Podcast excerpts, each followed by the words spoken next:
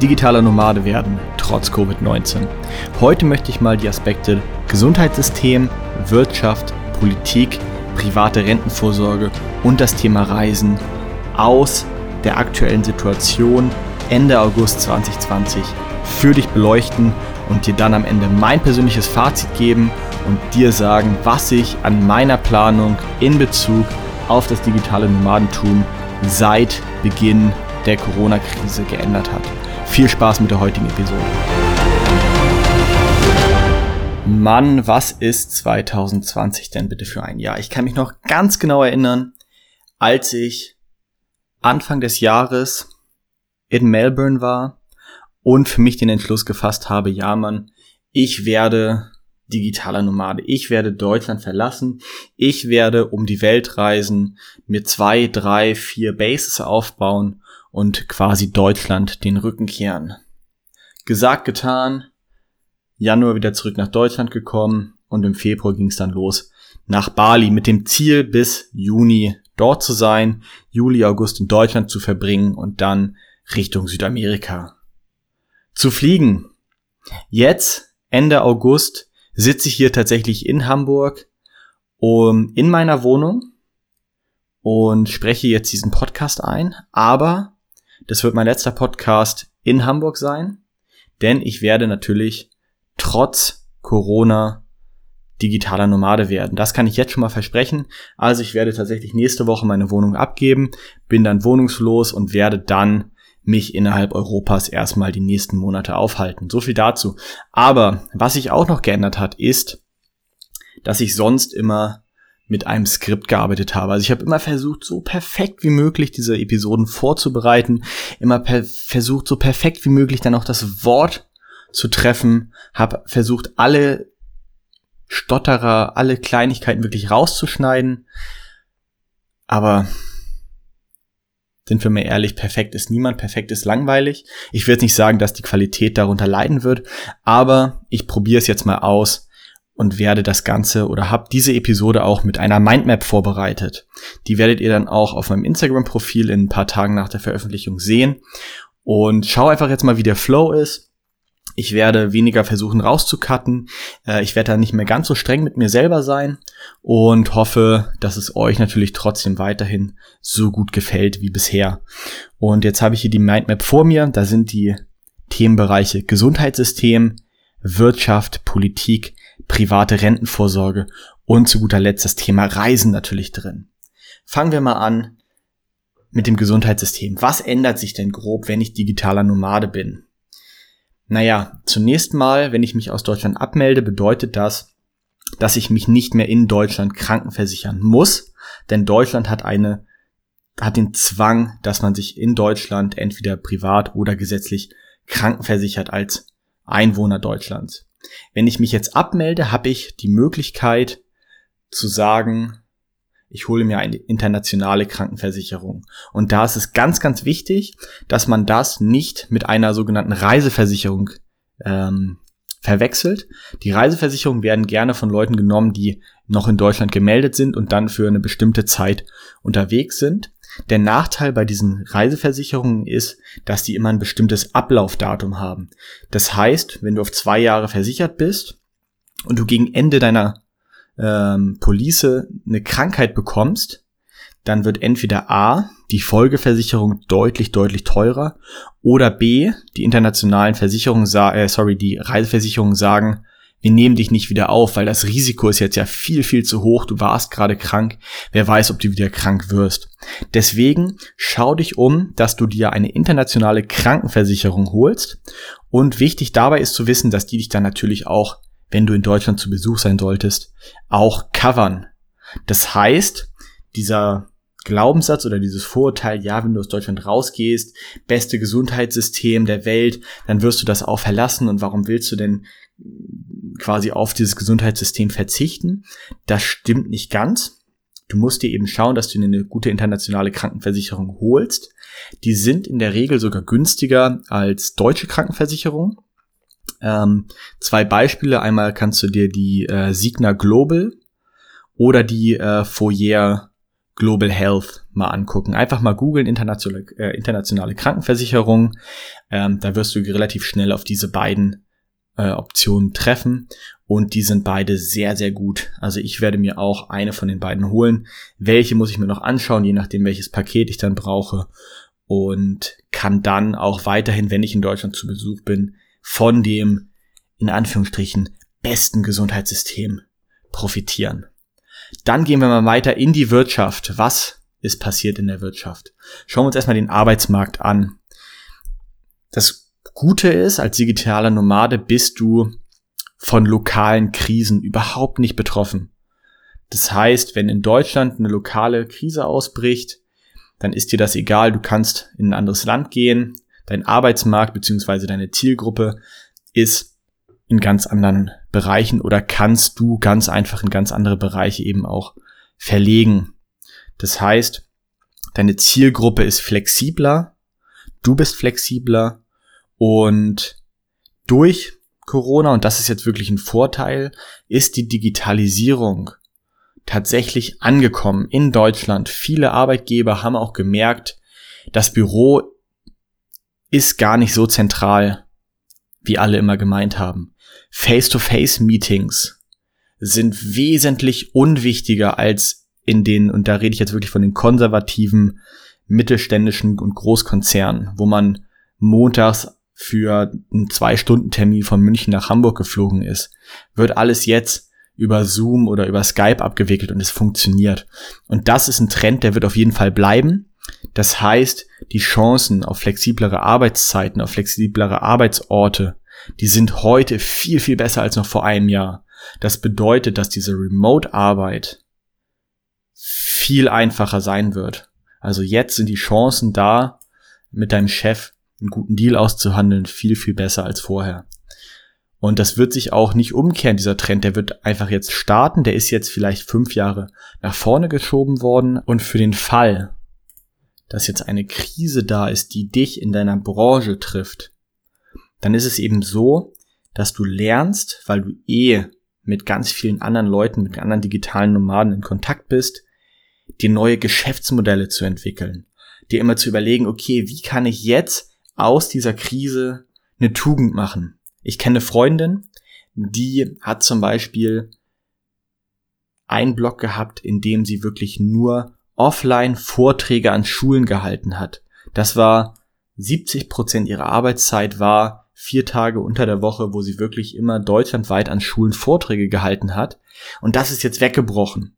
Und anstatt jetzt zu sagen, okay, ähm, dann ist das so und jetzt warte ich mal ab, ich bin passiv, ich nehme diese Opferrolle ein, hat sie sich überlegt, okay, welcher Trend kommt denn jetzt? Und da war einfach die Lösung, ganz, ganz viele Leute, die vorher genau wie sie eben offline unterwegs waren, wurden jetzt gezwungen, das erste Mal wirklich das Internet zu nutzen. Die wurden jetzt vor eine Webcam gezerrt als Außenvertriebler oder was weiß ich und sollten jetzt auf einmal über die Kamera, über einen Laptop oder über einen anderen Computer mit anderen Leuten reden. Und das ist natürlich eine ganz, ganz große Angst, wenn man das erste Mal wirklich so einen Zoom-Call macht. Und da hat sie sich direkt überlegt, okay, diesen Leuten, diesen Unternehmen, denen helfe ich jetzt. Hat sie direkt Pakete angeboten, wie sie Firmen, insbesondere Vertrieblern, den Umstieg auf digitalen Vertrieb einfacher machen kann. Und das war mega erfolgreich. Hat ihr super viel Spaß gemacht und hat den Unternehmen auch wirklich sehr, sehr geholfen. Damit ist in meinen Augen jetzt dieser Wirtschaftspart abgehakt. Sprechen wir mal über Politik. Und auch, also das ist jetzt ja ein Wirtschaftspodcast, das ist ein digitaler Nomaden-Podcast. Und trotzdem darf man natürlich jetzt das Thema Politik nicht außen vor lassen, wenn man sich das Gesamtgebilde anschaut. Wenn du als digitaler Nomade unterwegs bist, dann muss dir bewusst sein, dass du mit deiner Abmeldung aus Deutschland deine kompletten Rechte, was Wahlen angeht, was Sozialleistungen angeht, was ähm, andere Förderung vom Staat angeht, natürlich aufgibst. Du gibst natürlich damit aber auch die Pflicht auf, zu wählen. Kann für einige natürlich auch eine, eine Last sein, wenn man sich da zwischen den Parteien entscheiden muss. Und du gibst natürlich die Pflicht auf, in Deutschland Steuern zu bezahlen. Das sind so einmal die grundsätzlichen Änderungen, die kommen werden. Und das Gute ist, dass natürlich jede Politik oder jedes Land hat in dieser Krise anders reagiert.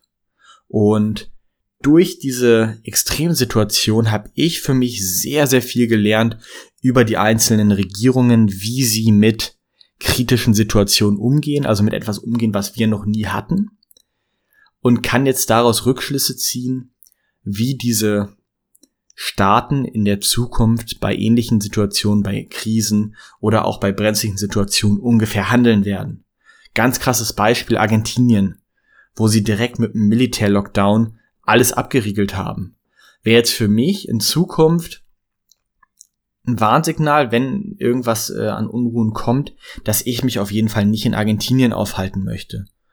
Und genau so kannst du dir eben deine Rückschlüsse ziehen und dir immer überlegen, okay, ähm, welches Land ist politisch auch vielleicht gemäß meinen Einstellungen mir am ähnlichsten, welches Land hat jetzt in dieser Krise auch ähm, in meinen Augen souverän reagiert, angemessen reagiert. Einige sagen, Schweden wäre jetzt das perfekte Land, andere sagen, Schweden wäre mir zu liberal. Da kannst du dir also wirklich dieses Rosinenpicking betreiben, dass du für dich raussuchst, in welchem äh, politischen Gebilde du dich da wohlfühlen würdest. So, jetzt kommen wir zur privaten Rentenvorsorge, zur Altersvorsorge, zu meinem wirklichen Leidenschaftsthema. Das Thema wird mich natürlich als digitaler Nomade bis an mein Lebensende begleiten, genauso wie es dich bis an dein Lebensende begleiten sollte. Und wenn du bis jetzt noch nicht angefangen hast, dich um deine privaten Rentenvorsorge zu kümmern, dann nochmal der Pitch an dieser Stelle, tu es jetzt, verschwende keine Zeit mehr und starte durch. Ja, je mehr Zeit du verschwendest, desto schwieriger wirst du es im Alter haben, den verlorenen Zinseszins wieder aufzuholen. So, als digitaler Nomade, du gehst aus Deutschland raus, das heißt, du wirst keinen Rentenanspruch haben, beziehungsweise minimal, je nachdem wie alt du bist. Ich zum Beispiel, ich werde gar keinen Rentenanspruch haben. Ich habe nicht fünf Jahre eingezahlt, das heißt, ich bekomme 0 Euro vom deutschen Staat. Und das ist das Schöne, dass du jetzt das Recht hast, das Geld, was sonst in eine Staatskasse geflossen wäre, das kannst du jetzt nehmen und für dich selber entscheiden, was du mit deinem Geld machst, wie du für dich vorsorgst und dafür sorgen, dass du eben eine bessere Rendite und eine höhere Rente erzielen wirst, als der Staat sie dir gewährleisten könnte. Das ist natürlich auch dann deine Pflicht, dass du nicht irgendwann mit 60 aufwachst sozusagen und es verschlafen hast und merkst so, shit, hätte ich mal. Weil das ist nämlich ganz, ganz wichtig. Du wirst im Alter von niemanden abgesichert sein. Das heißt, du musst dich um alles selber kümmern. Und da kommen wir jetzt wieder ins Spiel, wenn du aus Deutschland rausgehst, wenn du deine Lebenshaltungskosten reduzieren kannst, dann darfst du natürlich nicht einfach alles Geld auf einmal ausgeben, sondern musst clever mit deinem Geld umgehen, musst es investieren, sei es in Immobilien, sei es in Weiterbildungen, die dir ein höheres Humankapital geben, sei es in Aktienportfolios, sei es in ETF-Portfolios, oder sei es in irgendwelche anderen unternehmerischen Tätigkeiten, in ein eigenes Business, in Venture Capital Businesses von anderen Leuten. Aber schau, dass du das Geld nicht einfach sinnlos verkonsumierst, sondern dir damit wirklich eine Sicherheit aufbaust, damit du eben auch im Alter diese Flexibilität und dieses Leben einfach weiterführen kannst. So, und welche Einflüsse hat Corona jetzt tatsächlich auf das Leben als digitale Nomaden? Für mich ganz klar, zum einen, du bist ja als digitaler Nomade sowieso nicht 24-7 am Reisen und äh, als Backpacker unterwegs, sondern du verbringst in der Regel sowieso eine gewisse Zeit, meistens mal mindestens drei Wochen am Stück an einem Ort. Und für mich oder in meiner Wahrnehmung ist das Einzige, was sich jetzt durch Corona geändert hat, ist, dass die Frequenz des Ortswechsels nochmal runtergefahren wurde. Das heißt, die Leute bleiben aktuell tendenziell noch länger an einem Ort, was natürlich auch für ihr Business und für sie selber natürlich nicht nur nachteilig ist, weil die Produktivität dadurch natürlich hochgefahren werden kann. Deine Routinen stehen. Du weißt, wo alles ist. Die Lebenskosten werden günstiger, weil du die lokalen Tipps, Tricks und Geheimorte einfach kennenlernst. Ähm, das ist so das, was sich wirklich in meinen Augen auf der Oberfläche geändert hat. Grundsätzlich ist es natürlich so, wenn jetzt eine Pandemie da ist oder wenn jetzt irgendeine andere Krise kommt, dadurch, dass du als digitaler Nomade ortsunabhängig bist, kann man sehr, sehr flexibel drauf eingehen. Man kann immer schauen, wo ist gerade wirklich die Situation am brenzligsten und kann eigentlich immer entgegen dem Trend reisen. Das heißt, wenn irgendwo die Fallzahlen sinken, kann man sich da in das Land begeben. Und das ist eben der schöne Unterschied, dass diese Freiheit tatsächlich immer noch da ist und größer ist, als wenn du an einem Ort gebunden bist. Da musst du halt immer schauen, da sind wir wieder bei der Politik, was entscheidet die Politik jetzt? Und als digitaler Nomade kannst du eben schauen, okay, Portugal aktuell sehr liberal, schaue ich mir mal genauer an. Mhm, okay, Maskenpflicht, ähm, hier so ein paar Einschränkungen, da so ein bisschen was. Okay, was ist die Alternative? Und dann kannst du dir mal raussuchen, soll es Portugal werden, soll es Griechenland werden, soll es Italien werden und eben immer so ein bisschen schauen, wo sind die Lockerungen da und wo fühlst du dich dann auch am wohlsten. Und zu guter Letzt müssen wir natürlich noch darüber sprechen, was passiert, wenn alle Stricke reißen, wenn du die Schnauze voll hast, weil es wirtschaftlich nicht funktioniert, weil alle möglichen Umstände einfach dafür sorgen, dass du zurückkommen willst. Und ja, es ist immer möglich, dadurch, dass du ja weiterhin deutscher Bürger bist. Nur weil du deinen Wohnsitz in Deutschland aufgibst, heißt es ja nicht, dass du deine Nationalität abgibst. Das heißt auch, dass zum Beispiel in dem Fall äh, einer Rückholaktion du jederzeit in der Lage bist, in das Flugzeug, was dich als deutscher Staatsbürger nach Deutschland fliegt, einzusteigen. Das bedeutet, der Worst Case ist auf einmal gar nicht mehr so schlimm. Und wenn man sich das Ganze mal anschaut und betrachtet, dann kann ich oder habe ich für mich entschieden, was soll passieren. Ich gehe jetzt in Europa erstmal auf Reisen. Ich werde mich jetzt erstmal natürlich längerfristig oder mittelfristig dann an ein, zwei Orten aufhalten. Und wenn sich die Situation einfach langfristig nicht entspannen sollte, dass wir langfristig nicht nach Asien fliegen dürfen oder nach ähm, Mittel- und Südamerika so einfach reisen können, ohne dann in Quarantäne zu müssen und so weiter und so fort. Ja, mein Gott, dann komme ich halt wieder zurück nach Deutschland und melde meinen Wohnsitz hier wieder an. Ist ja auch kein Beinbruch. Aufgrund dieser Tatsache habe ich für mich entschieden, ich ziehe meinen Plan durch. Mein Mietvertrag endet zum 1.10. Ich werde allerdings jetzt diese Woche meine Wohnung aufgeben. Ich habe alle Möbel verkauft. Ich habe mein Auto abgegeben. Ich habe meine Versicherungen gekündigt. Das heißt, bei mir geht's jetzt los. 8.9., also wenn ihr den Podcast hört, eine Woche danach sitze ich mit einem One-Way-Ticket in Richtung Porto.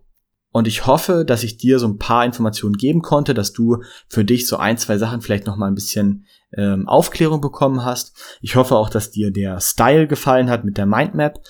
Ähm, ich muss selber noch mal schauen, wie sich das jetzt für mich anfühlt, ob ich das beibehalten möchte, ob ich es wieder skripten möchte. Muss ich mal schauen. Für mich war es jetzt auf jeden Fall so ein bisschen Freestyle, ist dadurch auch ein bisschen länger geworden. Ich hoffe natürlich, dass mein Redefluss für dich, für deine Ohren trotzdem angenehm war. Und wenn du was lernen konntest und du sagst, ich habe einen Kollegen, der auch davon profitieren sollte, der auch überlegt, digitaler Nomade zu werden, dann teile ihm diese Podcast-Episode. Ich freue mich über eine 5-Sterne-Bewertung, für den Fall, dass du denkst, ich habe 5 Sterne verdient und du auf der Plattform, wo du den Podcast hörst, eine Bewertung dalassen kannst, würde ich mich sehr darüber freuen. Und ansonsten freue ich mich, dich bald wieder hier begrüßen zu dürfen dann voraussichtlich aus Portugal und bis dahin erstmal alles Gute, dein Finanznomade. Ciao, ciao.